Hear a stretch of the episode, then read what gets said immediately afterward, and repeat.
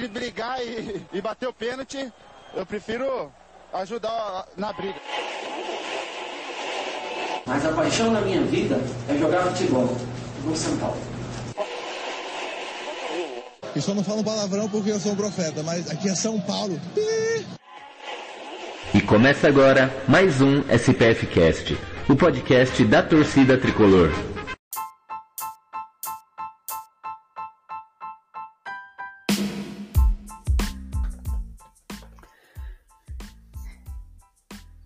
Aí.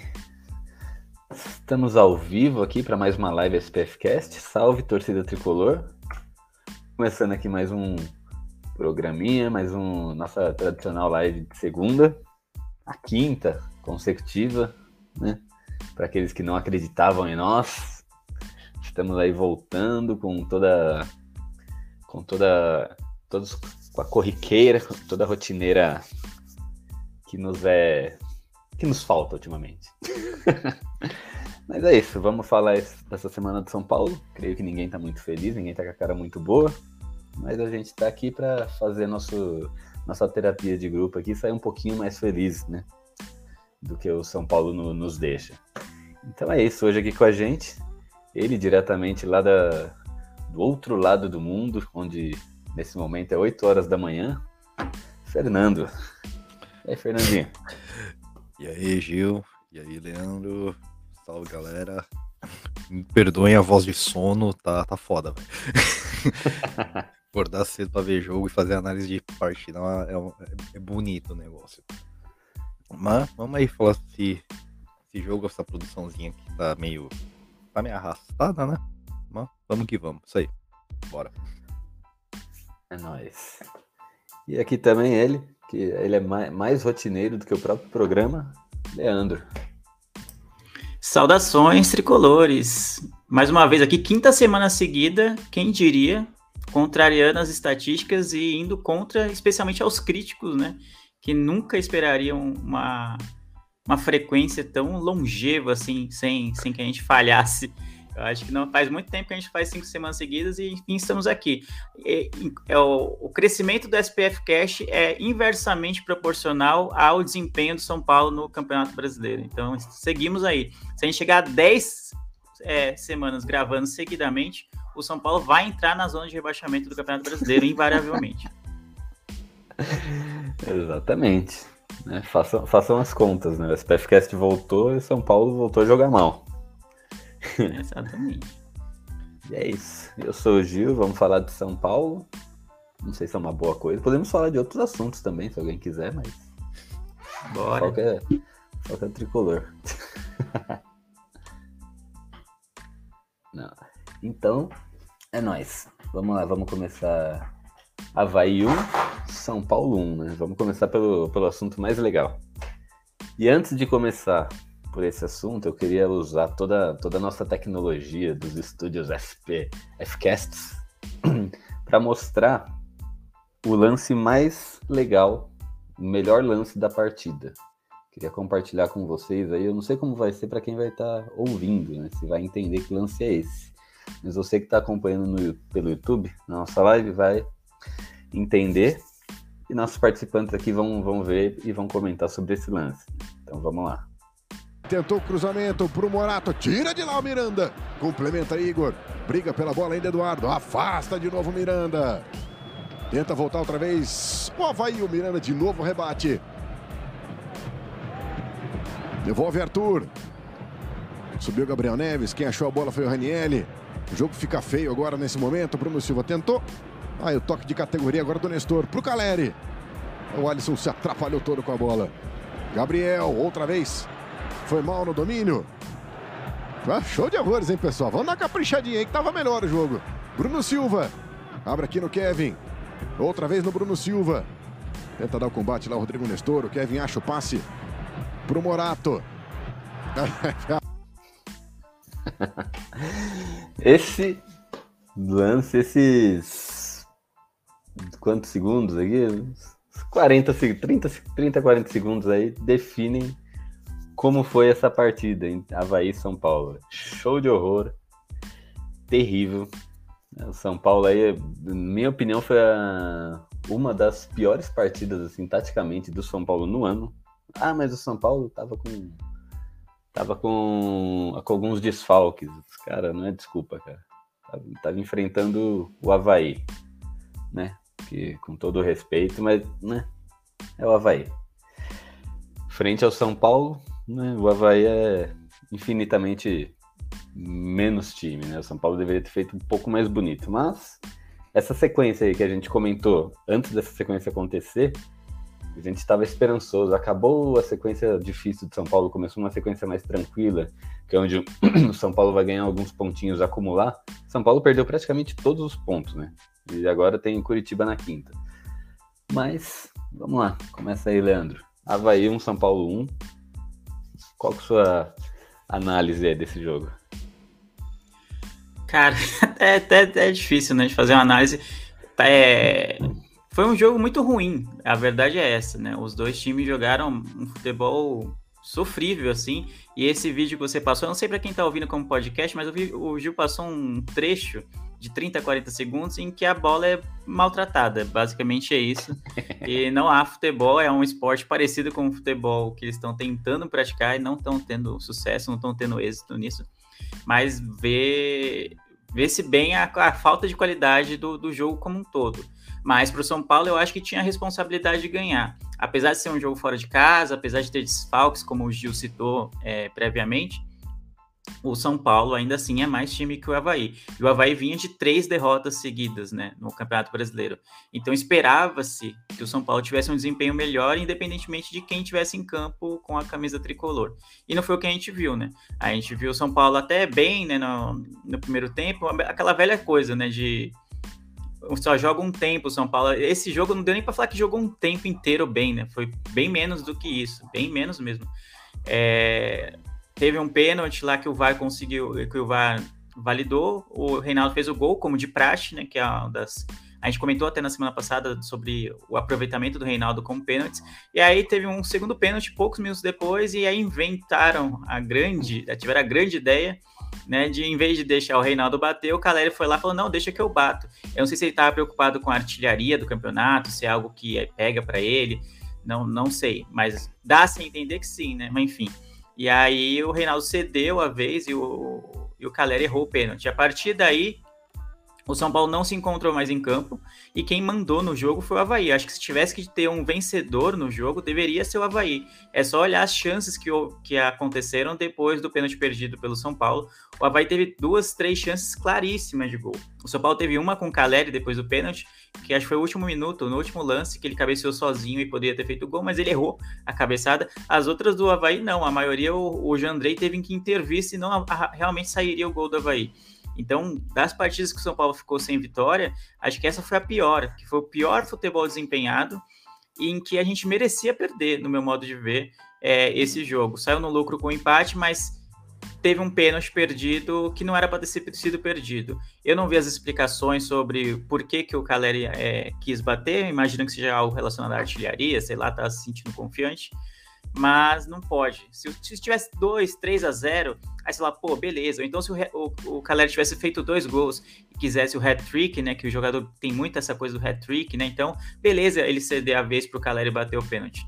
Mas não era o caso, a gente estava com a vitória é, magra, né, pelo placar mínimo, contra um adversário que se mostrou mais difícil do que a gente pensava, sendo que a gente vinha de jogos em que a gente saía na frente, cedia empate, ou então tinha que buscar um empate no final, então não, não, faz sentido que o Reinaldo tenha aberto mão. Eu nem culpo ele, né, porque o Caleri chegou lá, eu acho que é mais culpa do Caleri essa talvez vaidade de querer bater o pênalti, eu acho, atribuo a ele esse pênalti perdido que acabou combinando com um desânimo, né, com uma queda de rendimento absurda do São Paulo no segundo tempo. Basicamente é isso, uma das piores partidas do São Paulo no ano e que deveria ter sido uma derrota e ainda temos que comemorar que saímos com empate contra o Havaí. Então, lidem com isso. Exatamente. E é, realmente, esse negócio do, do pênalti foi. Não, não, não deveria, né? É algo que foram, quiseram brincar ali em um momento que o São Paulo não tá para brincadeira, né? São Paulo não tá bem na tabela uma tabela toda embrulhada ali, né? São Paulo tem quantos pontos? São Paulo tem 14 pontos E se a gente olhar o 12 colocado, que é o Fluminense, tem 11.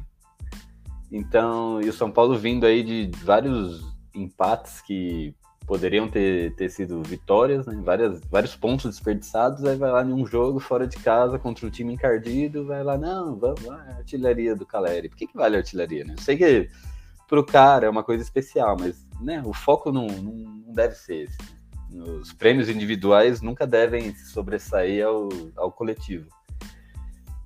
Então, e aí, pelo que eu entendi, eu também não, não vi uma explicação sobre isso e tal, mas teve um bate-papo ali entre o Caleri, o Reinaldo e acho que era mais alguém, não sei se era o Miranda, blá blá blá, né? posso bater, vou bater, tô confiante, foi lá e perdeu. Beleza, né? Se existe alguém que a gente tem que passar pano, esse alguém é o Caleri. Perdeu o pênalti, beleza, né? Você já fez um trilhão de gols, fez bem, tá. Né? Mas acho que tinha que ter um planejamento. Quem que é batedor oficial? É o Reinaldo? É o Reinaldo, deixa ele bater, o cara não erra. O cara tá com 95,6, acho que eu vi numa matéria aí, de aproveitamento. Ele errou um pênalti só nos últimos três ou quatro anos.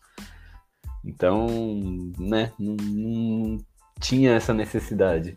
Outro ponto que me pegou também é que Caleri e Luciano não tão legais assim junto. Não, acho que não tá, não, tá, não tá ornando ali no ataque, né?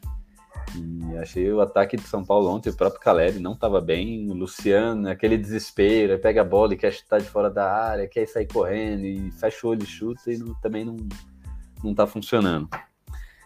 Então, fala aí, Fernando. Qual que foi sua, o seu ponto de atenção aí nesse jogo, cara? É, então, tirando o momento rock go que você acabou de mostrar, aliás, nem o rock go fazia essas coisas, né, cara? O rock go tinha uns lances mais bonitos às vezes. E puta merda, velho. Tomar banho, o negócio tava parecendo mistura de futebol com golfe, com sei lá o que.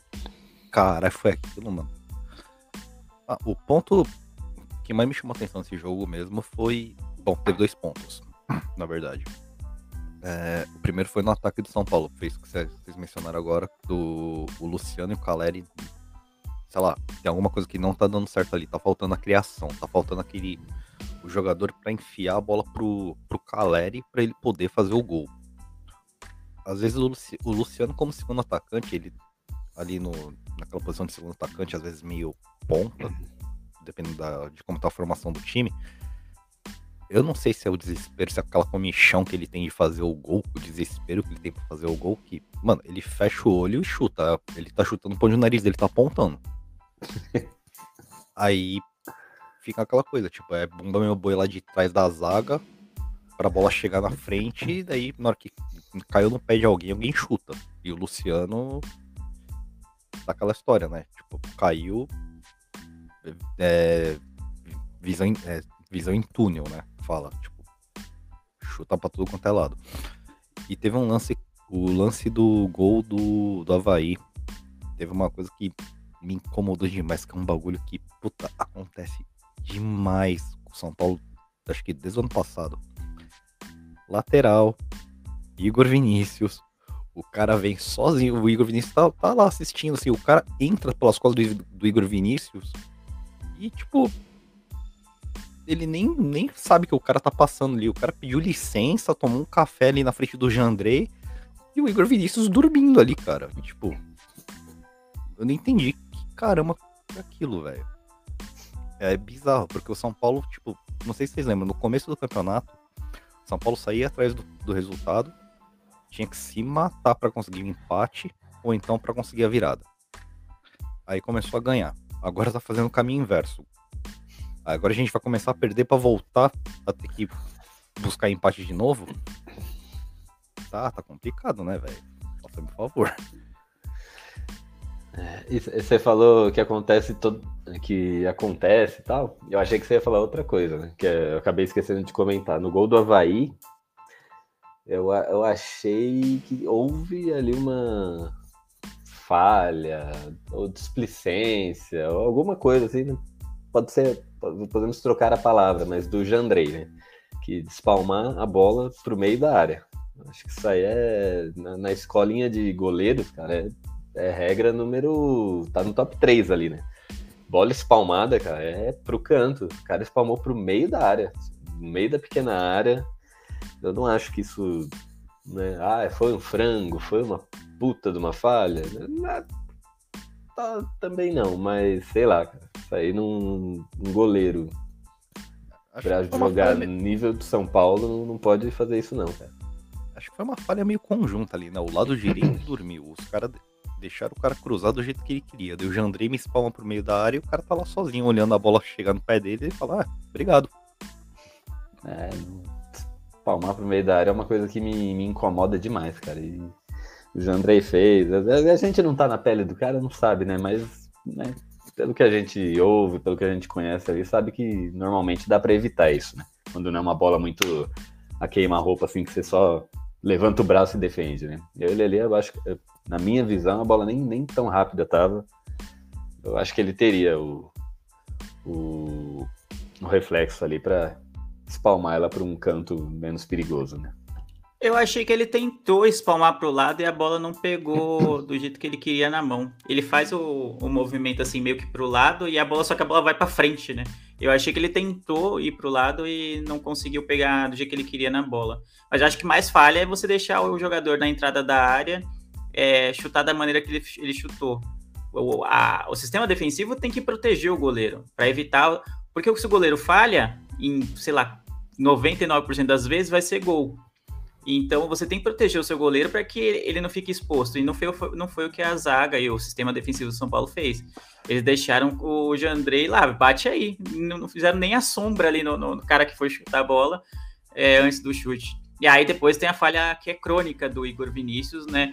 Eu não sei, já perdi a conta de quantos gols a gente tomou nesse tipo de lance. Ou rebote, ou então o cara cruza no segundo pau, o cara entra em diagonal e o Igor Vinícius tá lá, olhando a bola passar, sabe? Então era mais fácil ele não estar na área, porque aí ele ia ver o cara na frente dele e aí ele ia tentar antecipar. Seria mais fácil do que ele estar lá na área e não ver o cara ficar sem olhar pro, pro lance. Mas eu achei que o Jandrei tentou ir pro, é, espalmar pro lado e não conseguiu fazer o, o movimento correto, não conseguiu direcionar a bola como ele queria. Ah, sim. Então, tentou e não conseguiu, é falha. É igual o Igor Vinícius. Tentou acompanhar, não acompanhou.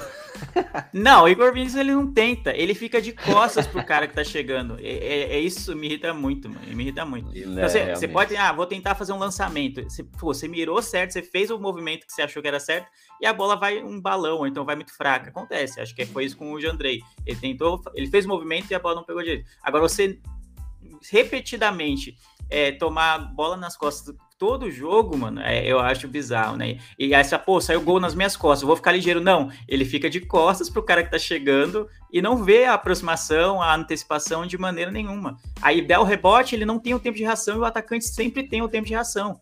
É isso que é embaçado, não dá. Exatamente. E na- no início, o Leandro tinha feito análise falando que o Havaí acabou jogando melhor que o São Paulo, né? E estamos com os números aqui que nós pegamos no SofaScore. E realmente, se, você- se a gente analisar os números, o Havaí foi bem mais. Né, bem mais jogo, teve bem mais jogo do que o São Paulo. A posse de bola do Havaí foi maior, 54% contra 46%. O Havaí finalizou mais que o São Paulo, finalizou 17 contra 16. Das 17, 6 foram pro gol, contra 4 do São Paulo. E, para fora, 8 do Havaí e 5 do São Paulo. O Havaí trocou mais passes que o São Paulo. E- ou seja, jogou. Acabou o São Paulo ainda, né? Que nem, que nem, que nem foi falado já. né? Graças a Deus ganhou um pontinho ainda. O que é uma pena, o que é ridículo a gente falar em tratando de São Paulo, né? Mas é isso. Eu peguei aqui a escalação dos dois times para estampar aqui nossa, nossa, nossos slides aqui. E aí acabei é, reparando na, na escalação do Havaí, eles fizeram uma escalação em homenagem à festa junina. Eu não sei se vocês conseguem ler os nomes aí, tem uns nomes estranhos embaixo de cada jogador. Pior que agora, deixa eu ver. Olha, dás um, dás um banho, estepo, matasse a pau, meu querido. Meu Deus, eu não tinha visto isso, não. Era melhor não Coisa ter. Eu, linda. eu, eu quero voltar a esse momento, cinco segundos atrás, onde eu não tinha visto essa escalação do Havaí. É, ele, Havaí com Copete. Quem diria, hein? Copete no Havaí. Potker. Esses caras que todo mundo queria no São Paulo antigamente. Onde eles estão hoje? E o São Paulo, escalação de São Paulo, São Paulo entrou com três zagueiros, né? O São Paulo vem jogando nos últimos jogos com três zagueiros. E mesmo assim o sistema defensivo falhando bastante. E o que, que vocês preferem? Três zagueiros ou dois zagueiros? O que vem funcionando aí, na opinião de vocês? Ah, eu prefiro três zagueiros. Acho que já até teve essa discussão em alguns momentos esse ano. Eu não tenho nada contra os três zagueiros. O problema mesmo está sendo o rendimento. Não acho que não é o sistema tático que é o problema. Eu acho que é o rendimento de peças individuais, é, inclusive no ataque. Né? Você falou do Luciano, é, que não tem ornado com o Caleri e tudo. Mas eu acho que tem mais jogadores é, deixando a desejar nesse no esquema. Eu acho que no, o problema não é tático, eu acho. Eu acho que o problema é muito técnico, tanto coletivamente quanto individualmente. O Luciano eu acho que é um, é um símbolo disso. É um jogador que nunca falta vontade, nunca falta dedicação, não falta nada disso. A torcida nunca nunca vai poder reclamar disso. Mas tem faltado inspiração, né? Tem faltado é, acertar tecnicamente o, o, os movimentos, os chutes, os toques, as decisões que ele toma durante o jogo. Então acho que não é três os zagueiros ou dois zagueiros que tem sido o problema do São Paulo. Tem sido falhas, muitas vezes individuais e algumas coletivas, que tem culminado no, na queda de desempenho absurda. Seja em um dos tempos, ou no caso do jogo contra o Havaí, que é o que a gente está falando, mais do que um tempo. Acho que dá para contar nos dedos, acho que foi 10, 15 minutos assim que o São Paulo realmente jogou bem é, nesse jogo. A gente só não perdeu porque o Copete perdeu um gol praticamente sem goleiro debaixo Nossa. da trave, essa é a verdade. Essa é a realidade, era pra gente ter perdido. Mas eu acho que é muito problema muito mais técnico do que tático, eu acho, do São Paulo hoje. Ô, Fernando, o gol que o Copete perdeu foi a lá David ou a lá Pablo? Acho que uma soma dos dois, não. não, aquele gol foi absurdo. Não, acho que teve um, teve um gol pior. Teve um, teve um jogo que São Paulo se salvou de um gol pior que esse, né? Foi, acho que foi no, no Paulista, se não me engano, não, não, lembro. Tá me falhando a memória agora, só como é que é, né? A idade tá chegando. que o cara lá perdeu o gol, basicamente, o gol vazio, chutou por cima do gol. Ah, pega. Tô lembrando também, mas não tô lembrando o time. Eu não tô lembrando quem que foi agora, mas que seja. Se alguém lembra aí, por favor, comente. por favor, comente aí, ajuda o velho. Mas, porra, é. É... mas isso mostra, tipo, é... que nem o Leandro falou, não importa se é dois zagueiros, três zagueiros, cinco zagueiros, vinte zagueiros. O que tá tendo de falha individual no, no esquema do São Paulo é principalmente falha de marcação e atenção com velocidade, tipo, de jogador que tá passando pelas costas de, de algum jogador. Tipo, tem jogador que às vezes começa a fazer é, marcação individual, mas ele não tá vendo o outro jogador vindo na sobra.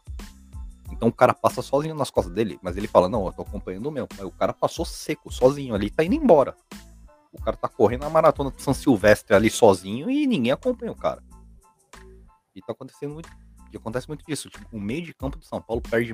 Eu, eu acho engraçado isso. Com cinco jogadores, o meio de campo do São Paulo perde bola? Como que isso acontece? Os caras jogam com três às vezes? Não faz sentido. Numericamente falando, assim, você pegar é, formação tática por formação tática, o 3-5-2 ele ganha, deveria ganhar, teoricamente, uh, de um 4-3-3. Teoricamente falando.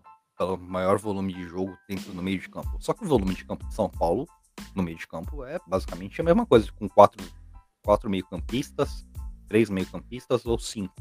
Dá na mesma. Então é, é falha individual isso.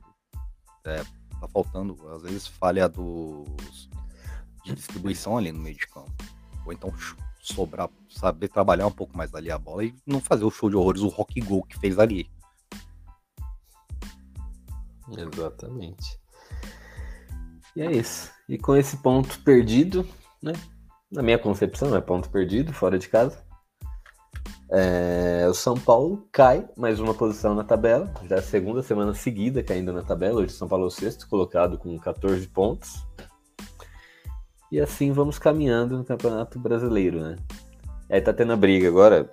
sempre tem briga no Twitter, né? Do, é, aí eles gostam de dividir assim, né? Que é os tiozão contra os Nutella. É sempre esses dois, dois partidos. E aí, porque tem gente falando, o pessoal que quer ver o copo mais cheio fala, não, mas o São Paulo tá bem, porque no ano passado, na nona rodada, o São Paulo tava na zona de rebaixamento. E aí o time dos tiozão fala assim, não, mas ah, eu vi, eu vi o São Paulo campeão do mundo, eu vi um dos maiores, o São Paulo o maior time da história, não posso me contentar com isso. Então tudo, tudo vira briga hoje no Twitter, eu acho que nem, nenhum dos dois tá errado, nenhum dos dois tão certo também, né?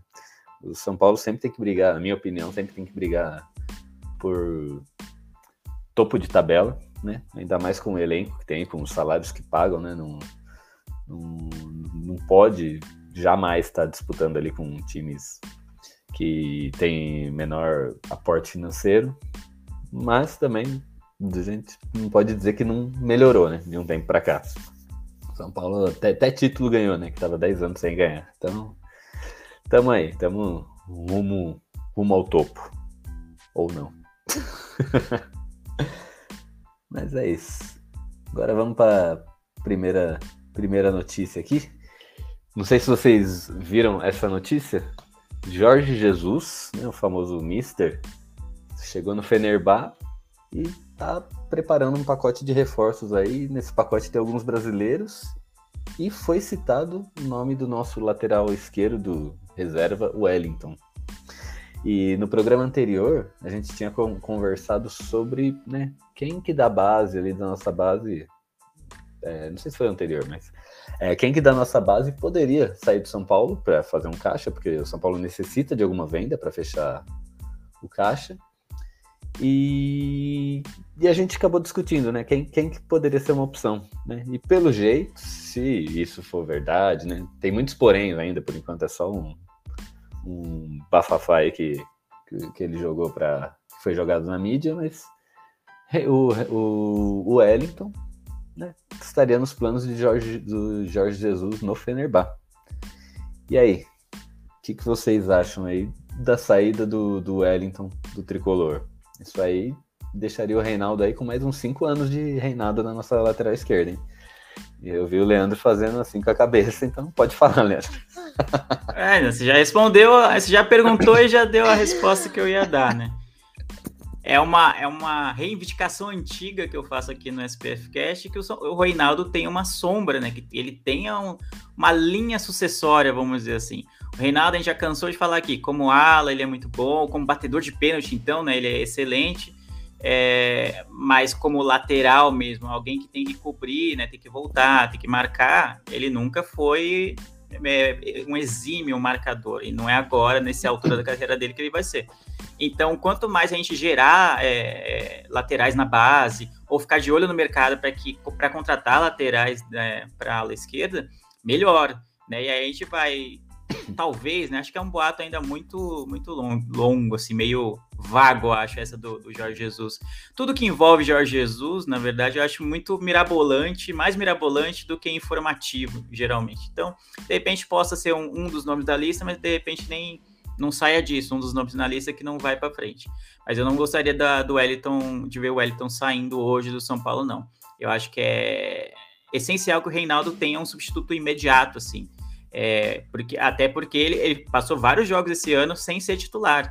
Né? Curiosamente, o São Paulo estava jogando bem, enquanto ele não estava sendo titular, né? Olha. Coincidentemente ou não, o São Paulo vinha jogando bem. E... Mas eu não atribuo a, a entrada dele, não, a, a, queda de rendimento do, do, do, time. Mas eu acho que ele tem que ter uma sombra. Então, é, perder o Reinaldo, o Reinaldo, ó, perder o Wellington agora seria ruim para o elenco. Especialmente que a gente não, não tem mais é, laterais. Não é, laterais não é uma posição muito fácil de se gerar, né? Meias, atacantes, goleiros, zagueiros. Parece que tem aos montes, né? Você sacode a árvore tem aos montes em todo lugar. Laterais é, é, são posições difíceis de, de, gerar. Então, se tem um lateral promissor como o Wellington, eu não acho que é bom se desfazer dele agora. É isso aí. E aí, Fernando? Se não fosse o Wellington, não sei se você prefere, não sei se você tem a mesma opinião do, do Leandro, mas se você acha que o Wellington não deve ir, só que a gente sabe que o São Paulo vai vender alguém, né? e esse alguém com certeza vai ser da base. Se você não quer que o Wellington vai, quem iria, na sua opinião? Hum, vendo pela pelo momento que os jogadores estão vivendo, que assim, que tem mais exposição para poder jogar fora, talvez assim um, um clube do, do exterior vir comprar. No momento o Nestor e o o Nestor Diego Costa e o Igor Gomes. Por incrível que pareça, eu tô falando bem do Igor Gomes, tudo bem. é, né, porque assim, quem me conhece assim no particular sabe que, puta, eu, eu tenho, eu, eu tenho um, uma, um certo asco, às vezes, do Igor Gomes por causa daquele. do jeito que ele tava jogando antes, né? Tipo, aquele jeito meio displicente dele. Agora ele tá jogando bem, então. Isso entra no. É muito assim, fatorial para ter muito time de fora de olho nele. Tanto que teve uns boatos há uns tempo atrás que tinha time da Inglaterra, se eu não me engano, de olho nele, não? Alguém me confirma isso. Eu tinha visto isso, no, acho que no Twitter ou. sei lá. Enfim. Mas acho que esses três são os, os maiores nomes, assim, fora do Wellington, que tem o maior risco de sair. O Sara tá machucado, o Pablo Maia ainda tá meio cru. né, fora que ele perdeu espaço agora pra caramba no time. Mas, assim, perdeu o Wellington a essa altura do campeonato, meu velho, e ficar só com o Reinaldo haja coração, haja remédio pra dor de cabeça, porque putz grila, velho. É que nem o Leandro falou, tipo, achar atacante, meia, zagueiro assim, nem tanto, mas atacante e meia, tipo, você sacode a árvore assim, tá saindo do bueiro os cara. Agora, lateral, lateral é aquela, é, você achar trevo de quatro folhas na, no meio da grama, velho. É complicado e ter que sobreviver só com o Reinaldo ali na lateral esquerda e ter o. Se for manter o, esquema de três zagueiros, vamos lembrar um pequeno detalhe, né? Se o Wellington sair, quem que fica como o reserva imediato do Reinaldo? Eu acho que seria o Patrick, que jogou ali algumas vezes para a esquerda.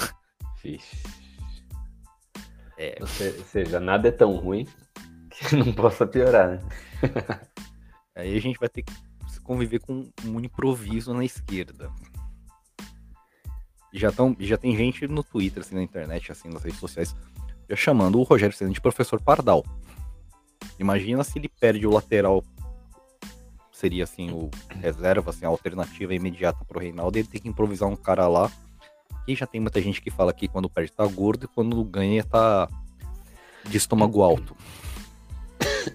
Aí complica, né, mano? Verdade. É, vamos, vamos ver, né? Bom, sabemos que teremos uma saída. se se confirmar e vier uma proposta boa, né? Porque depois da cutucada do Rogério Ceni, que disse que joia nossa não pode sair por menos de 10 milhões, e o senhor Belmonte foi lá e falou e endossou, né? Jogador de São Paulo não será vendido, jogador da base de São Paulo não será vendido por menos de 10 milhões. Então agora vamos ver. Se isso aí se confirmar, veremos se o se esse cara, esse tal diretor de São Paulo, tem palavra ou não. Esse 10 milhões é 10 milhões do quê? Que eu esqueci. De. Eu acredito que é de euros. De euros? Eu entendi, eu entendi na época que é de euros. Eu não vejo alguém dando 10 milhões de euros hoje no, no Wellington, por exemplo. Se, se for ele a sair, entendeu? Assim como eu não vejo, por exemplo, no, no Igor Gomes, que o, o Fernando citou também. Não sei se. Cara, sabe? Sei lá. O Bayern ofereceu, sei lá, 21 milhões. Tá certo que era de libras, mas enfim. De libras pro, pelo Mané, tá ligado? Pelo Mané. Os caras ofereceram 21 milhões de libras. Que deve dar, sei lá, uns 30 milhões de, de, de euros, sei lá, algo assim, ou um pouco mais, não sei. Então eu não acho, né, que no elenco do São Paulo, apesar do o diretor ter dado essa, essa declaração aí, sabe, para jogar para a torcida, né, para encher, inflamar um pouco a torcida e acalmar um pouco, eu não sei muito assim se tem jogadores do elenco do São Paulo, da base, digamos da base, que valham esse esse montante hoje, né? Então acho Por isso que é, pré, é premeditado e eu acho que é temerário o, o, diretor dar uma declaração dessa. Claramente ele foi populista e só quis né, apagar o fogo, assim, né? Que o pessoal estava reclamando, ou o Rogério citou na coletiva também, aquele tipo de coisa. É, enquanto, enquanto o senhor dissertava, aí eu joguei no Google para confirmar e realmente, diretor disse que São Paulo não vende promessas por menos de 10 milhões de euros. Então, né? Então 10 milhões aguardar. ele vende. É. Então, vamos aguardar. Tá aqui, tá na internet. É verdade. Tá guardado. Eu já vou, vou dar um print aqui, vou separar, porque eu já vou preparar uns meus slides. Porque se um dia acontecer o contrário, eu já vou botar aqui, ó, lado a lado. Ó. Não vende por 10 milhões de euros. De repente vai lá e pum, vendeu por 2. então, é, então. A SPFcast está aqui para cobrar. Para cobrar nada mais que a verdade. E é isso. Outra, outra, outra notícia aqui que eu, que eu vi, que eu achei bem legal da gente comentar aqui também, que, é, que, é, que as opiniões com certeza vão divergir em algum, alguns pontos, é que estamos chegando agora no meio do ano e temos muitos jogadores aí de São Paulo que o contrato vence em dezembro de 2022, né? Dezembro agora. Então, chegando no meio do ano, entra naquela, naquela, naquele período onde o jogador pode fechar contrato com um pré-contrato, né? Com outra equipe. Então, eu queria mostrar aqui são 10 jogadores que o contrato termina no final do ano. Eu queria saber a opinião de vocês. Quem que o São Paulo deve investir para continuar ou não? Então, quem são esses 10 jogadores? Né? Toró, Reinaldo, Igor Vinícius, o, Valse, o Valse, não lembro como é que fala, Gabriel Novaes, uh, Rafinha, o Colorado, o Éder, o Caleri e o Miranda. São esses 10 nomes que o contrato está vencendo no final do ano, independente de ser jogador de São Paulo ou tá emprestado, mas o contrato está vencendo. Gabriel Novaes não é Gabriel Neves, não, fio. Exatamente. Foi isso que eu falei. errei, errei. Me perdoes. É Gabriel Neves. É que, é que, ele nunca joga, eu nem não decorei o nome dele ainda. Mas e aí, dessa lista de 10 aí?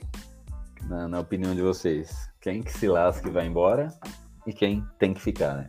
Um eu sei que é óbvio, para ficar, que é o Caleri, né? É, o Caleri é óbvio, o Caleri é óbvio e o São Paulo já tem se movimentado, né, que para comprá-lo, né, em definitivo, finalmente, né? Eu tenho até medo dessa compra, que é capaz ele parar de jogar depois da compra. É tão zicada essa permanência do, do em definitivo do, do Caleri que eu tenho medo de ele nunca mais fazer um gol pela, com São, pelo São Paulo depois que, que firmar a compra. Mas é, analisando os outros nomes, eu acho que o Rafinha vale a pena é, renovar é um jogador muito experiente, muito campeão, aquela, tudo aquilo, aquele pacote que aquele outro lateral que passou recentemente aqui pelo São Paulo tinha, mas com a, com a diferença que realmente ele tem jogado bola, tem contribuído com assistência, tem, tem feito diferença no ataque mesmo, tem mostrado disposição de jogar no São Paulo, nunca falou, ó, oh, eu sou ah, São Paulino, aquela coisa toda, não ficou aquele marketing vazio que outros jogadores fazem, mas dentro de campo eu não acho que ele comprometa, eu acho, e aí a gente falou que laterais são de posições difíceis de você substituir, de você suprir, então acho que o Rafinha deve ser mantido. Putz, o Miranda é um caso complexo, né? é um baita zagueiro, não precisa aqui nem dispensa apresentações, é, todo mundo conhece a qualidade, o histórico a, a, e tudo que ele já fez, mas é um jogador em idade avançada e tem que ser analisado com, com critério, assim, o caso. Tem que ser res, respeitada a história dele o, e o histórico dele pelo São Paulo, mas tem que ser analisado. Eu não consigo cravar aqui, não vou falar que tem que renovar ou não, porque eu não consigo. Eu acho que quem pode ir embora para mim, apesar de ter um clube enorme no Twitter, é o Gabriel Neves, ou Gabriel Novaes aí pro, pro Gil, né? Que rebatizou o, o, o nosso querido volante. Cara, ele, ele, é muito discreto. Eu entendo que ele ele faz um trabalho de meio campo ali, de às vezes desarme, daquele primeiro toque que vai iniciar um ataque. Eu consigo entender isso. Mas eu não sei, eu, eu não, não consigo ver nele uma peça indispensável no elenco hoje. Tanto é o Rogério também não vê uma peça indispensável nele no elenco. Tanto que ele usa muito pouco. É, antes da chegada do, do do Rogério também, ele foi usado pouco quando ele chegou. Então, não é só um técnico que tem visto pouca utilidade, vamos dizer assim, no, no futebol do Gabriel Neves. É, o, o Reinaldo acho que tem que manter, porque é, é, aquela questão de que a gente falou, né? Ele não tem um substituto direto, ainda mais com a gente a possibilidade de perder o Wellington, né? Esse rumor aí em relação ao, ao Fenerbahçe. Então acho que deve ser mantido. Putz, o Igor Vinícius era um que eu queria ver longe do São Paulo há muito tempo. Mas aí entra aquela, né? Você, aí você deixa só um lateral, quem vai ser o reserva, entra naquela coisa toda. Então, eu gosto do Éder, apesar de muita gente não gostar dele. Quem mais? Eu falei de todos? É o Colorado aqui, né? O Andrés Colorado. Faltou o Toró.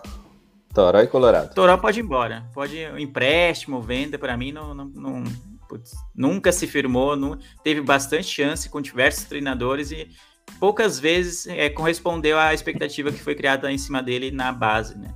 Então acho que é isso. O Colorado também pouco, pouco mostrou desde que chegou. Jogou pouco, mas também às vezes que jogou também não foi nada assim acima da média. Então acho que. Não sei se eu falei de todos.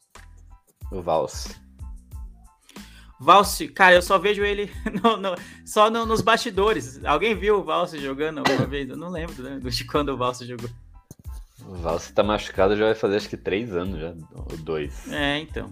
É complicado. As informações é que ele vai se formar em medicina no que vem. É sério é isso? É sério? Não, que o tempo que ele tá dentro Sei lá, né? Que ele ficou tão preparado que dava pra ter começado uma faculdade mesmo e já tá formando, já. Vai saber. Que ele, que ele tá frequentando tanto centro médico. Ele já tinha tirado mestrado, cara. É, não. Ou seja, tivesse começado um tecnólogo ali, já tava formado já, mano. Só no. Assistindo aula enquanto faz fisioterapia ali, não, suave. Verdade, hoje é AD, né? Rapidinho. Mas e aí, Fernando? E desses 10 caras aí que o contrato acaba no final do ano, quem, quem, se você fosse um dirigente, quem você se esforçaria para manter? E quem você falava, vá com Deus, adiós, amigo?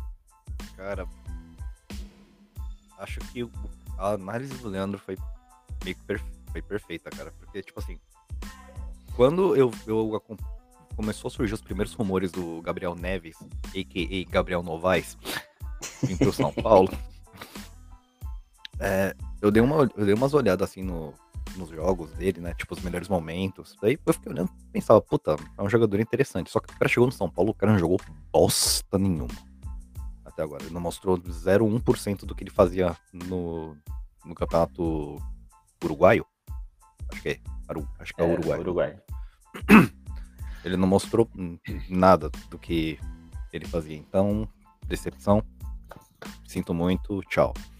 Colorado jogou pouco, até agora ainda não mostrou que vem. E o empréstimo tá para acabar. Não vejo motivo para comprar em definitivo. Toró.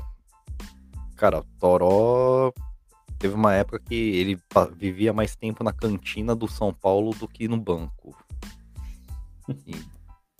e depois ele passou por diversos empréstimos, nunca se firmou, sempre retorna para São Paulo. Se ele se ele se firmasse algum. Se ele fosse um jogador assim de um nível médio para bom, algum dos empréstimos dele ia ter ornado, cara. Não é possível, porque toda vez o cara é devolvido. É igual o Elinho, né? Uhum. O Elinho não serviu aqui, mas chegou lá no Bragantino. Chegou no Bragantino. Comeu a bola. Pois é. Aí o Valsi, aquela história, né? Tá, tá se formando, fazendo EAD, mestrado, doutorado. Miranda, cara, Miranda é aquela, é aquela coisa. É, é doído, né, dizer, porque ele perdeu muito espaço. Ele perdeu muito espaço nos. Teve alguns jogos que ele teve umas falhas feias, mas a história que ele tem é, é uma coisa complicada, porque a gente sabe, se ele sair daqui, provavelmente ele vai pro Curitiba ele vai encerrar a carreira lá. Se ele não encerrar a carreira no São Paulo. Reinaldo, aquela história, né? Não tem tu, vai tu mesmo. não tem tu, vai tu mesmo, né? Então, fazer o quê? Aí o último, assim, antes de falar dos três que manteria mesmo, seria o Igor Vinícius. O Igor Vinícius é aquela história. Eu mandaria embora sem pensar duas vezes, porque tem o Moreira. Ele tá cru ainda, tudo mais, mas dá para dar mais chance para ele, porque, cara, entre o Moreira e o. Moreira, Morato? Moreira, Morato. Morato. Eu tô acostumado com os nomes do futebol manager, tá, tá me zoando na cabeça. Aí eu, eu daria mais daria mais espaço pro Morato do, do que deixar o, o Zé Soneca da lateral, da lateral direita. E assim, Rafinha Rafinha tem, tem sido tudo que a a Mosca não foi. Né? Tipo, fala que é São Paulino, fala que sempre quis jogar no São Paulo e tá jogando. Não fica se metendo em polêmica, não fica cutucando, não fica lá. Não, eu sou maior do que o, do que o time. É o que a gente tava querendo muito, né, na lateral. Éder. É... Eu não sou lá muito fã dele, mas ele tá jogando bem. Ele tá fazendo uma função importante que é abrir espaço para deixar espaço pro Caleri. E o Caleri, cara, vemos e convenhamos. A gente passou sei lá quantos anos assistindo o Pablo isolar, chutar a bola, a bola cair aqui no, no quintal de casa, aqui no Japão. Hoje em dia a gente tem um atacante que finalmente, em vez de chutar, chutar a bola para fora do Morumbi, cair no meio da Avenida Paulista, a bola tá caindo dentro do gol. Então, Caleri, para mim, teria que ficar com ele mesmo. O problema é que nem o Leandro falou, né? Tipo, a gente tá numa zica do cacete. Toda vez que a gente compra a porra de um jogador que tá bem, enquanto no empréstimo, compra em definitivo, o cara fala, né? Já fiz meu trabalho, tô de boa agora, vou, vou dormir um pouco.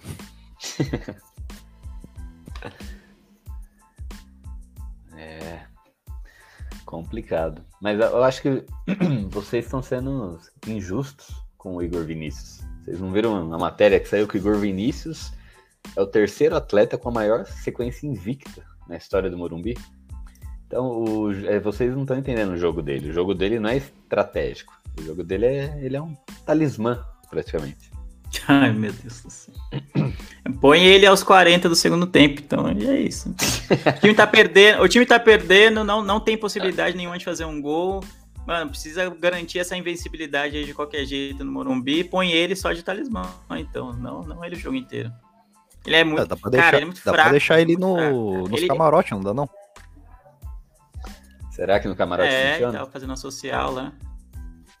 De gandula, né? Alguma é, coisa então, assim. Tem que, ver, tem que verificar isso aí. Pô, é muito... Ah, não dá, cara. Defensivamente a gente já falou no começo em relação ao jogo do Havaí e dá pra citar outros tantos jogos em que ele tomou gol, que a gente tomou gol porque ele ficou parado ali sem acompanhar quem tava vindo pelas costas dele. E no apoio também ele não é nada disso. Cara, ele cruza quando tem que chutar, chuta quando tem que cruzar, e às vezes toma decisões muito erradas. E o cruzamento dele também não é muito melhor do que o Reinaldo, do, do que o do Reinaldo, que eu já não acho lá aquele primor de cruzamento. Então, cara, então, você sabe. Tendo outro aí, é, pode mandar embora. Sobe alguém da base, é nós. É isso aí. Então, fica aí, você que tá ouvindo a gente aí no, no podcast. Na sua opinião, desses 10, quem ficaria e quem não ficaria? Agora, eu separei um tweet aleatório aqui, bem tosco mesmo, só pra gente analisar aqui.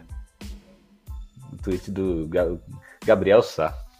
O Liverpool FC, time do Liverpool do Uruguai, conquistou o Campeonato Uruguai após vencer por 1 a 0 com um gol de Gonzalo Carneiro.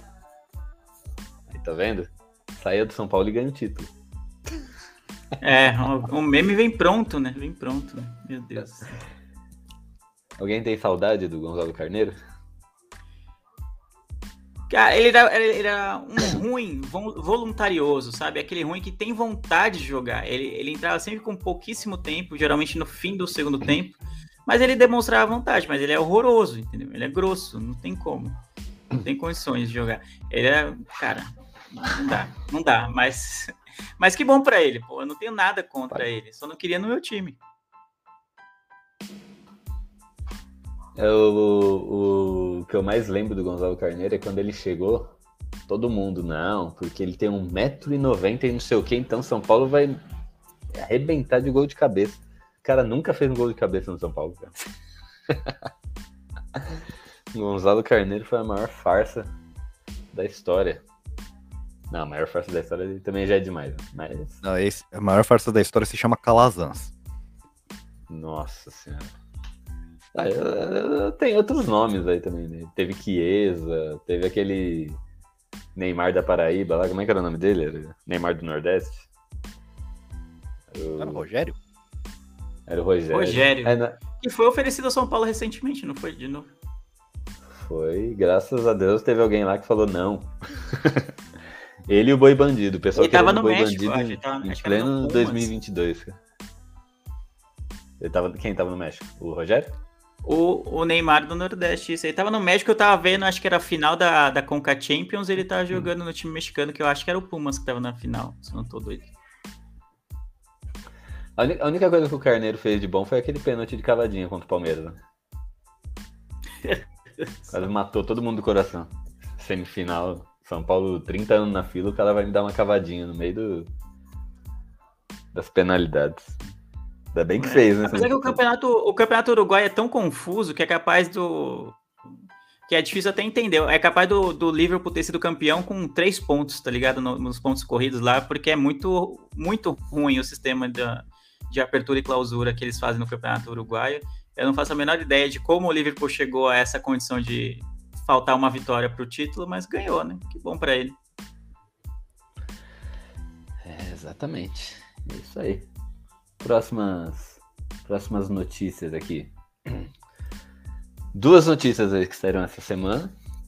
A primeira é que o Alex, o Alex, né, o grande jogador aí, que passou inclusive por Fenerbah, né? E passou não, né? Fez história lá no Fenerbah, fez história aqui no Palmeiras, fez história no Cruzeiro, onde ele passou ele fez história. E nunca jogou uma Copa do Mundo, né? Uma, uma, da- uma das injustiças do futebol. E hoje a gente tem o prazer de ter ele como técnico do, do São Paulo Sub-20 aí, disputou a, a última copinha, não foi, não foi campeão, mas fez um bom trabalho. Anunciou que não vai renovar com o São Paulo. Ele já tinha anunciado que não ia renovar e agora saiu a notícia que ele está alinhando um estágio com o Jorge Jesus lá no Fenerbahçe. Então a gente comentou que o Wellington pode ser, sair de São Paulo pro Fenerbahçe, mas o Alex também, né? Então o São Paulo pode perder dois aí pro Fenerbahçe. Essa é a primeira das notícias rápidas aqui. A segunda é que o Santos cogitou de usar o Morumbi como como sua sede aí para jogar a Copa Sul-Americana e São Paulo vetou, né? Mesmo as duas diretorias aí estando em fase amigável, né? São Paulo foi lá e falou: não, aqui no Morumbi peixe não entra. Então, queria ver com vocês aí sobre essas duas pequenas notícias aí, o que vocês têm a dizer sobre isso. Cara, eu acho que o o Alex é. A gente teve um privilégio, eu acho. Acho que é isso que a gente, como a gente tem que classificar ele, ter, ter ele no, no- como técnico do Sub-20. Ele tem tudo para virar técnico de times profissionais muito, muito em breve, assim. Ele, tá, ele tem feito um caminho muito consistente, assim. Ele é muito. Parece. Como é que eu posso dizer? Lúcido, não, é, não sei se é a palavra, mas é- ele parece pragmático no sentido que ele tá fazendo um planejamento para em breve se tornar um técnico de times profissionais. E, e ele começou com São Paulo, e aí quer fazer esse estágio na Europa, né, no, no Fenerbahçe, que é um time grande, um time que, em que ele é um ídolo, né, da torcida, no, no time profissional. Eu acho que em breve, sei lá, questão de dois anos no máximo, assim, ele deve estar em um time profissional. E só essa gente a desejar, desejar sucesso, né? De repente ele volte, né, para ser um técnico profissional de São Paulo, não sei, né? A gente nunca sabe as voltas que a, que a vida dá, né? De repente ele fez carreira no rival e em alguns rivais e, e depois virar técnico profissional de São Paulo seria interessante. Mas no momento é isso, né? ele já avisou que não quer renovar, ele pretende alçar novos voos e ele tá vendo que no, no sub-20 do São Paulo não, não é mais o bastante para ele. Eu acho que ele tá certo. Não tem muito o que se falar em- em- em relação a isso. Foi muito vencedor enquanto esteve no sub-20 de São Paulo, né? De- elevou o time a um bom patamar, assim, né? Sempre chegando, sempre disputando, não ganhou tudo, mas estava sempre é, jogando competitivamente contra seus grandes adversários. Então isso é importante. Sobre a, o jogo do Santos no Morumbi, acho que o grande rolo é que o Santos não avisou, né? O, o São Paulo que tinha intenção de, de marcar o jogo dele lá, né? E aí acho que a diretoria de São Paulo viu isso como é, meio que uma, uma quebra de gentilezas, vamos dizer assim, né? Uma, uma coisa meio mal educada, né? Você vai jogar na casa do cara e não, não, não avisou, né? Não avisou. É a mesma coisa que eu chegar e falar que eu, que, que, vai, que eu vou jantar na casa do Gil sem avisar ninguém, só chego e apareço lá. E tem que ter janta, e é isso, então não faz muito sentido. Além da, da questão da, da, da, do acordo de cavalheiros que não, não foi cumprido, aí vamos dizer assim, é, tem que o São Paulo vai jogar 24 horas depois no Morumbi, né? Se eu não tô enganado. Então teria toda aquela questão de usar o, o, campo, né? Um dia antes, né? Poderia ser. Eu acho que é um pouco preciosismo, né? Mas enfim, mas poderia ser um risco programado, não está nas melhores condições para o jogo de São Paulo, que é o dono do estádio. Eu acho que isso, é que isso aí já é um pouco a mais, mas eu acho que o São Paulo usou essa carta só porque o Santos não avisou. Acho que se tivesse avisado e conversado direitinho, o São Paulo a, talvez até cedesse o estádio para que o Santos jogasse. É uma partida grande, né, de, de Copa do Brasil, é um mata-mata. Acho que a torcida do Santos aqui de São Paulo gostaria muito de ter ver o time jogando no Morumbi, né, já que o Pacaembu está em obras e tão cedo não vai receber jogo, né? Então o Morumbi seria uma alternativa viável para o Santos. Mas da forma que foi feito, meio que colocou o São Paulo na posição de negar essa permissão. Né? É, pelo, pelo que eu entendi, é, o Santos enviou um.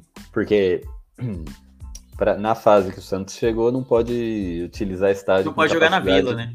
É, com menos de 20 mil torcedores. Então ele enviou uma carta dizendo os estádios poderia, poderia utilizar como mandante. A primeira opção era o Morumbi.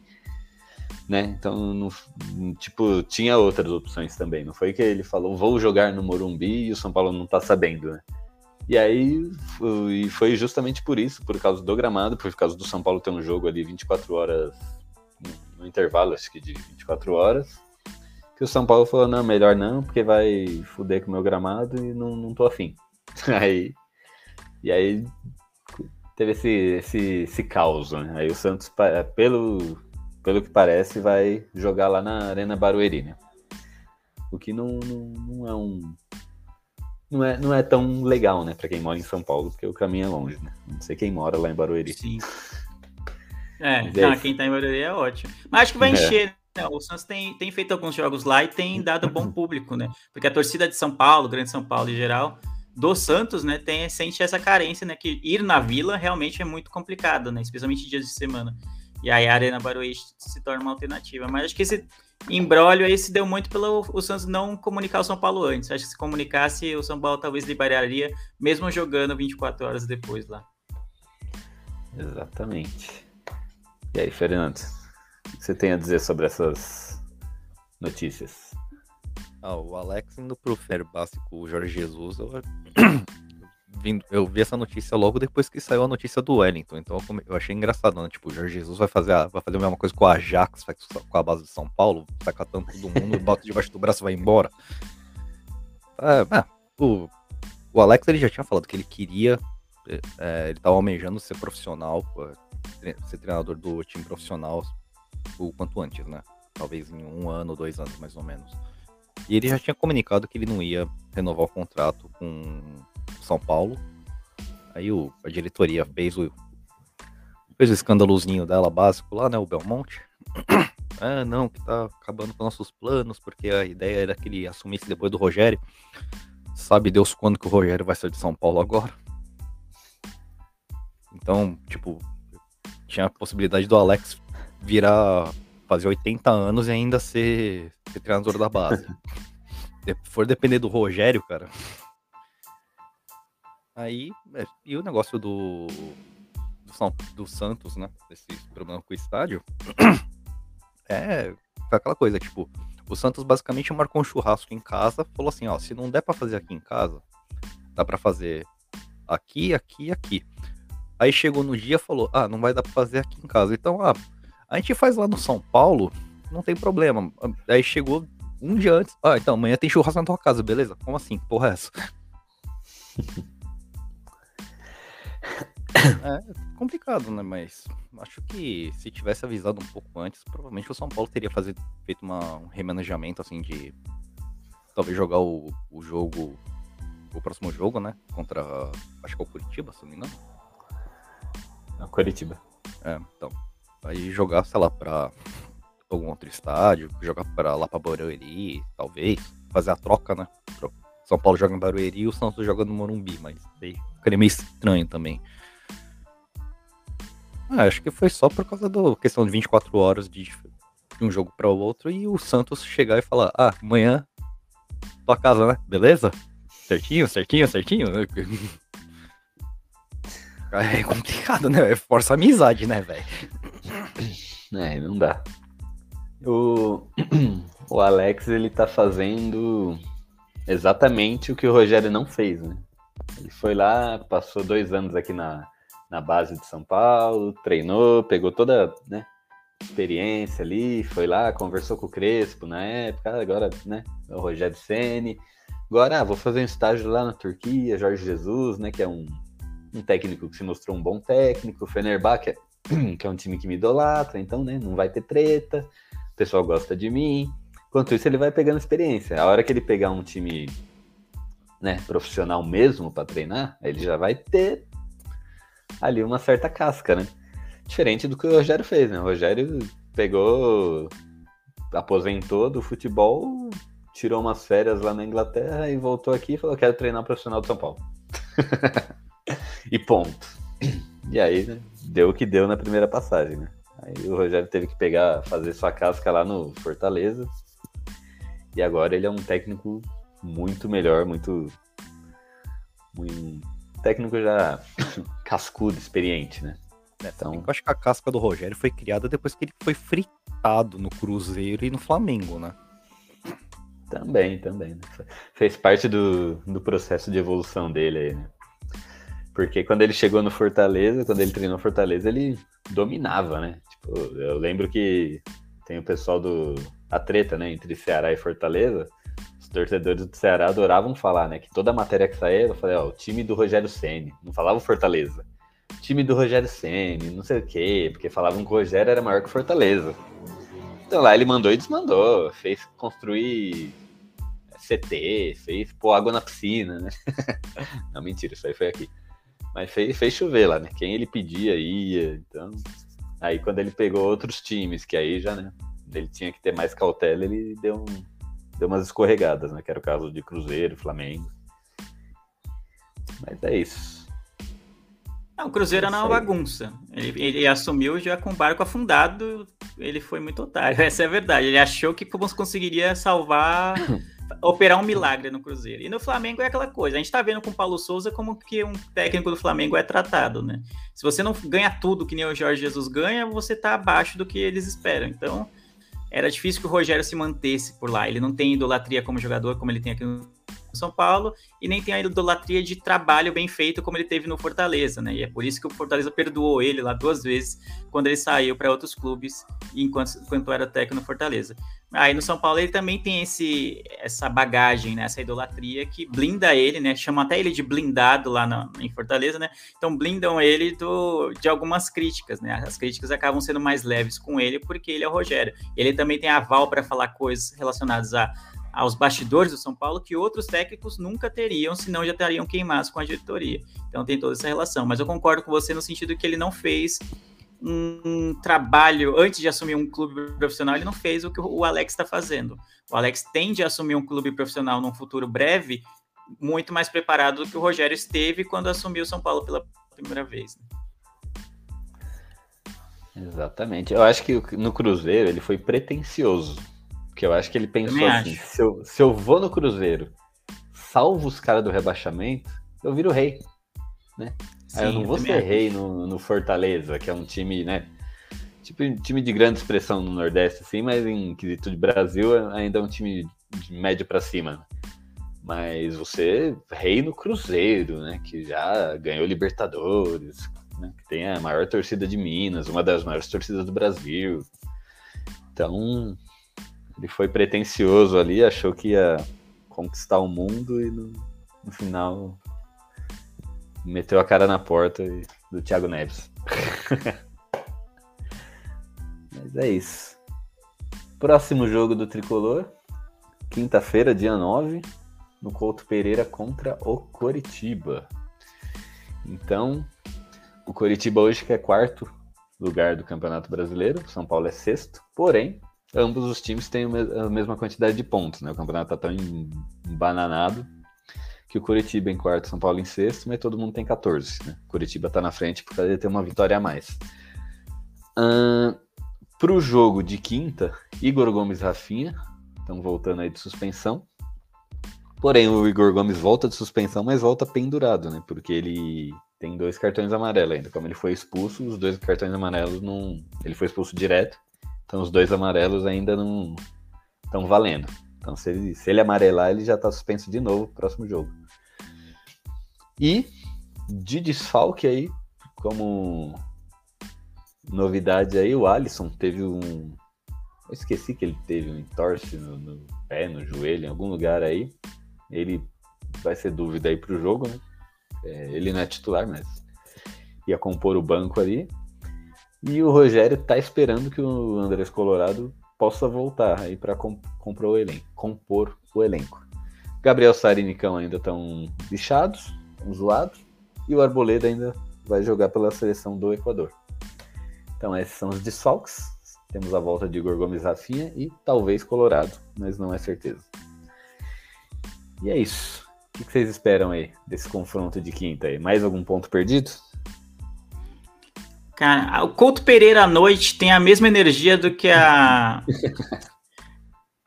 do que a ressacada, né? Que é o estádio do, do Havaí, para aquela partidinha à noite, que pouca gente vai estar empolgado para ver, e que tende a ser um futebol tão sofrível quanto foi Havaí e São Paulo, a tendência é que se repita em Curitiba e São Paulo. É, o Curitiba vem numa fase boa, né? Todo mundo esperava porque o time acabou de subir, né, da, da Série B, e o time tem um histórico de subir, cair, subir, cair, que fosse ficar lá pela zona de baixo, né, pela, brigando pelas últimas posições. E não é o que tem acontecido. O, o, o Curitiba tem conseguido bons resultados. Então, eu prevejo uma partida bem difícil, bem complicada lá no Couto Pereira.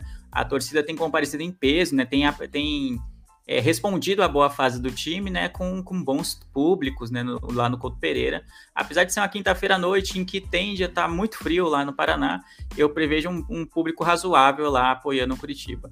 Então eu acho que, putz, cara, eu acho que vai ser vai ser um jogo mais difícil do que parece, assim, né? Pelo, pelos nomes dos times, vamos dizer assim, pelo histórico, pelo retrospecto. Você fala, pô, o São Paulo tinha que ganhar esse jogo. Também acho que tinha, mas eu não acho que é uma vitória certa. Pelo contrário, eu acho que o, o Curitiba tem mais. O momento é muito melhor do Curitiba e tende a dificultar muito a vida do São Paulo lá no Paraná. Curitiba, que é o atual campeão paranaense, né?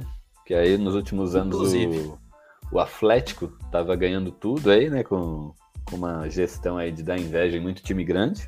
Né? Tava chegando aí, chegou em duas finais de Copa do Brasil, né? Acabou não ganhando nenhuma. Uh, ou ganhou? Não, não ganhou, né? Não ganhou.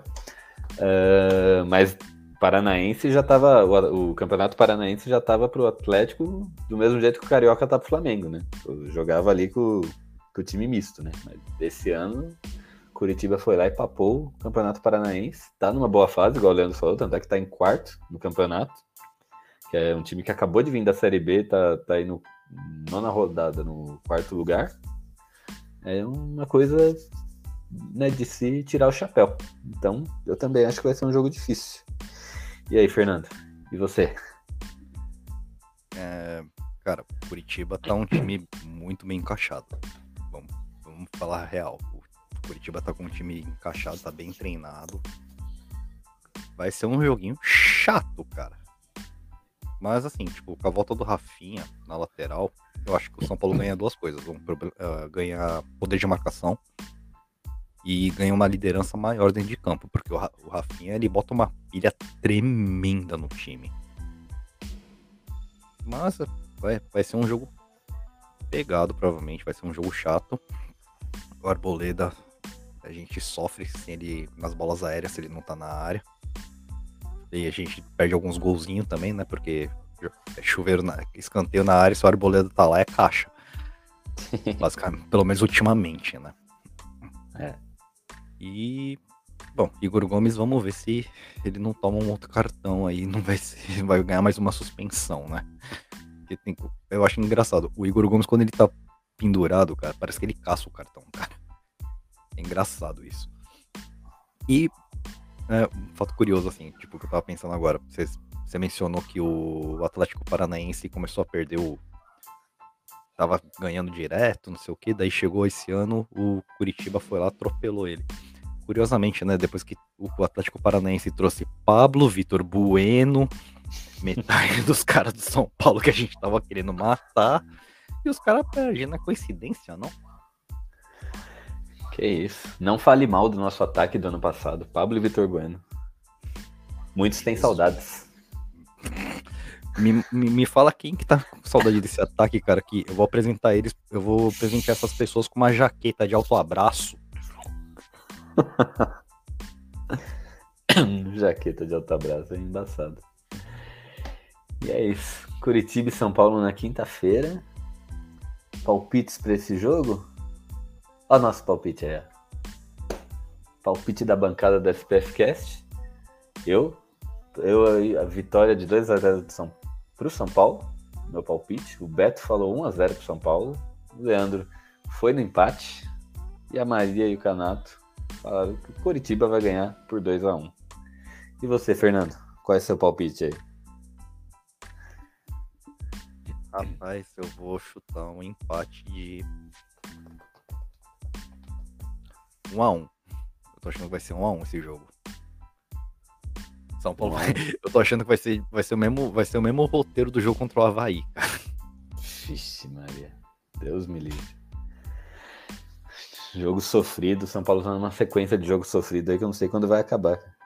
Vocês ainda buscando mais? Vocês ainda prevendo mais?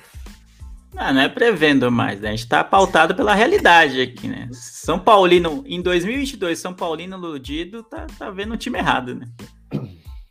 Que isso. Acho que vocês estão enganados. Acho que a, vitória, a, arrancada do São Paulo começa agora. 2 a 0 contra o Curitiba. Depois é sucesso, ó. Não, Uma na verdade- liderança.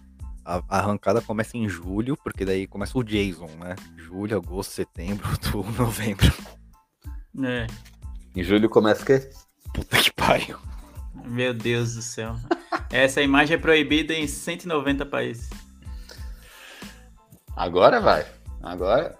Vocês vão ver, o São Paulo vai ganhar quinta e domingo. Domingo é contra quem? Já esqueci. Já. Sei que tem o jogo domingo. América? É, América, verdade. América Mineiro. São Paulo vai ganhar esses dois jogos seguidos por causa dessa máscara. Eu vou deixar ela pendurada em todos os programas até o final do ano. Bom, bom que tá gravado isso aí, né? Eu gosto assim. Eu- pelo que eu me lembro, ano passado, esse negócio de pendurar máscaras não deu muito certo, não, hein, velho? Não deu muito certo mesmo. Como não? São Paulo foi campeão paulista, pô. Até o Luan pôs a máscara. Graças a essa máscara aqui, ó. São Paulo não ganhava 10 anos. E aí foi lá e ganhou. É, rapaz, o Jason tá voltando. O tricolor voltou. E é isso. O soberano. O soberano voltou. É. É isso aí. Então podemos. Já falamos de tudo, das notícias do jogo, do próximo jogo. Acho que podemos já dar nossas considerações finais. Então, Leandrinha, fica à vontade aí. Suas considerações finais, seus recadinhos, seus abraços. Bom, mais uma vez, muito bom falar de São Paulo, dar essa exorcizada nos demônios que, que nos cercam toda vez que São Paulo joga. Sempre bom estar aqui na bancada, e compartilhando as nossas visões, as opiniões e afins em relação ao tricolor do Morumbi. E espero que na- a gente bata mais esse recorde de estar semana que vem novamente aqui, completando seis semanas de, de sequência, né? Ininterruptas de, de podcast toda semana. Então, se o São Paulo não tiver ganho na próxima semana, não tiver ganho do, do Curitiba, nem do América Mineiro, saiba que a culpa é exclusivamente da, dessa, dessa sequência de gravações do SPF Cast e nada mais.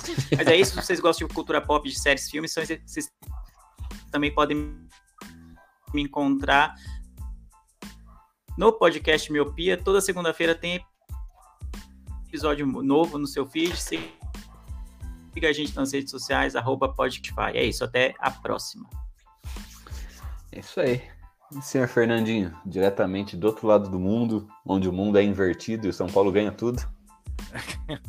Quem me dera. Só nos anime, cara. Só no, só no Super Campeões. só no- na nova versão do Super Campeões mesmo. Aí Mas é isso sim. aí. Mas isso aí, queria, queria agradecer o convite. Tá fa- fazendo a, a nossa querida terapia pós empates, porque pós-vitórias a gente comemora, pós-empate a gente faz terapia, né? E pós-derrota a gente enche a cara. Só, só assim, só assim pra se segurar, meu velho. Tá, tá foda. É isso aí, queria agradecer a oportunidade pra estar aqui falando de São Paulo de novo. É... E é isso aí. É nóis. Eu- O meu podcast tá parado, cara, então. É, o SPFcast fica parado às vezes também. né? De vez em quando volta. Volta pro Não. São Paulo perder. O meu tá em ato até a gente resolver uns, uns problemas técnicos aí. É, tá certo. E é isso aí. E eu queria agradecer vocês que estão ouvindo, queria agradecer vocês que participaram aqui, Leandro, Fernando, como sempre aí, dando essa força pra gente falar de São Paulo, pra fazer essa terapia de grupo. E é nóis, mandar aquele abraço. Bete Chinelinha, terceira férias no ano, não, não vem gravar. É, ah, a Maria também, eu vi que ela postou no Twitter antes, ela participou do Miopia e não, não compartilhou o programa, Leandro. O que, que você tem a dizer disso? Lamentável, né? A gente dá essa moral aí né, pra pessoa, né? Mas depois que foi pra SPN, né? Subiu pra cabeça, realmente. Aí você vê que a pessoa perdeu a, perdeu a humildade, né? Perdeu a humildade. Perdeu a humildade. Maria, Maria Perninha. E é isso. E é nóis. Então até a próxima. Vamos ver se a gente consegue com, com o time completo, né? Desde, faz tempo, hein? Faz tempo do, do último time completo aqui desse, desse podcast. Mas é nóis. Então, até a próxima semana aí. Esperamos que com notícias melhores, jogos melhores e com a máscara do Jason. Fui.